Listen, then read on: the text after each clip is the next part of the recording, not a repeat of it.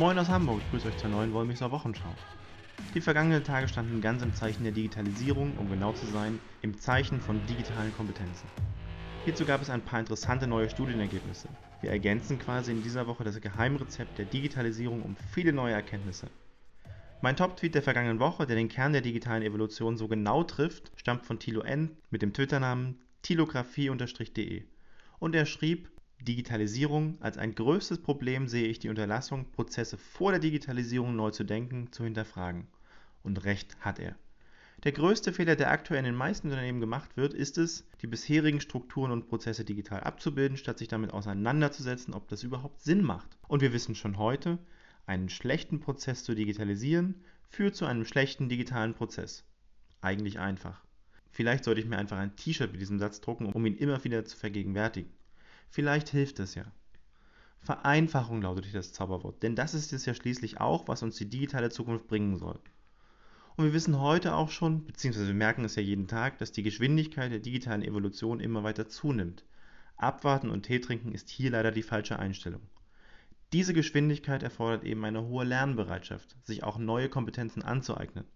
Denn das ist die wichtigste Grundlage. Die Digitalisierung setzt eine gute Ausbildung voraus und gelingt eben nur mit entsprechenden Qualifikationen. Die Anzahl der Beschäftigten mit geringer Qualifikation bzw. mit rein unterstützenden Tätigkeiten wird in den kommenden Jahren immer weiter abnehmen. Das zeigt auch eine neue Studie des Bitkom unter 500 Unternehmen, die auch in der vergangenen Woche veröffentlicht wurde. 50 Prozent der Befragten glauben, dass in den kommenden Jahren die Anzahl der Arbeitsplätze für Fachkräfte steigen wird und eben dafür ist eine gute Ausbildung wichtig. Digitalkompetenzen sollen zukünftig mindestens genauso wichtig sein wie fachliche und soziale Kompetenzen. 97 Prozent der Befragten halten die Weiterbildung zu Digitalthemen für wichtig, denn die derzeitige Digitalkompetenz von Bewerbern und eigenen Mitarbeitern wird als nur befriedigend bzw. ausreichend eingestuft. Die Erkenntnis ist ja schon mal gut, doch jetzt kommt der Hammer. 62 Prozent der befragten Unternehmen bieten keine Weiterbildung für die eigenen Mitarbeiter an. Die Gründe lesen sich hier tatsächlich wie fadenscheinige Ausreden Entweder sind die Angebote zu teuer, man wisse nichts über deren Qualität, sie sind zu weit vom Unternehmensstandort entfernt oder decken nicht den Bedarf ab. Jetzt fehlt nur noch, mein Hund hat den Seminarkatalog gefressen, daher weiß ich aktuell gar nicht, was überhaupt angeboten wird. Mal Spaß beiseite, die Ergebnisse zeigen doch, es wird lamentiert über mangelnde Digitalkompetenz, aber es wird nichts dagegen getan. Scheinbar ist die Zukunftsfähigkeit des eigenen Unternehmens dann doch nicht so wichtig. Ein ähnliches Bild zeichnet hier die Studie der Deutschen Gesellschaft für Personalführung zum Thema Digital Leadership, also den digitalen Führungsmethoden und Kompetenzen. Das Thema wird im Großteil der Unternehmen als bedeutsam eingeschätzt, insbesondere auch in kundennahen Unternehmensbereichen wie Kundenservice oder Marketing und Vertrieb. Es wird aber nicht umgesetzt. Bei der Hälfte aller Befragten ist Digital Leadership bisher kein Thema. Nur bei einem Drittel existiert bereits ein etabliertes System. Das aber vor allem im Bereich der Zusammenarbeit. Trainings und Schulungen spielen hier keine Rolle. Das Thema Aus- und Weiterbildung sollte aber nicht die alleinige Aufgabe des Unternehmens sein, denn wir wissen, dass die Digitalisierung eine Vielzahl verschiedener Kompetenzen erfordert. Und eine dieser Schlüsselkompetenzen ist tatsächlich das Selbstmanagement, sich also selbst auch um das eigene Fortkommen zu kümmern, denn wer nur wartet, verliert den Anschluss und bleibt auf der Strecke. Ihr seht, mit diesen Ergebnissen komplettieren wir so langsam das Puzzle. In den vergangenen Wochen haben wir uns im Blog mit der digitalen Evolution auseinandergesetzt und gezeigt, dass Digitalisierung neben der technischen Ausstattung vor allem die Reflexion und die Vereinfachung bisheriger Prozesse erfordert und nun daneben eben auch die digitalen Kompetenzen und ein kontinuierliches Lernen. Wie heißt es so schön, ohne Fleiß kein Preis. Ein gutes Know-how ermöglicht es dann nämlich auch, alle Prozesse im Unternehmen zu tracken. Die Möglichkeit also, alle Aktivitäten zu überwachen, zu steuern und zu optimieren.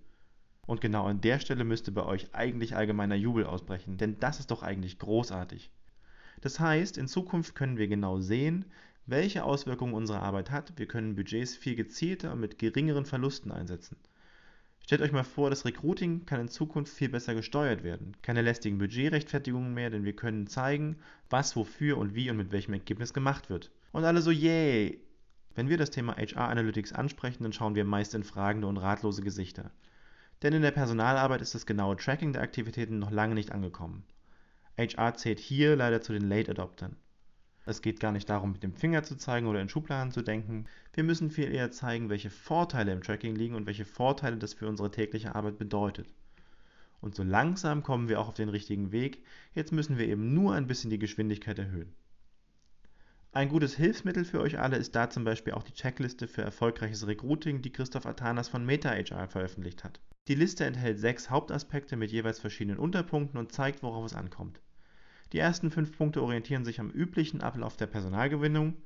Der sechste Punkt beschäftigt sich dann mit der Candidate Experience. Angefangen bei der Planung geht es auch um die Ansprachestrategien und Kanäle, die effektive Vorauswahl nach Bewerbungseingang, die Kandidatenauswahl, das Contracting und Onboarding sowie anschließend eben die Candidate Experience.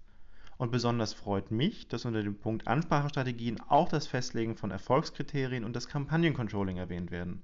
Und auch im letzten Punkt steht dann, dass Recruiting-Erfolge nach klaren Kriterien gemessen werden soll.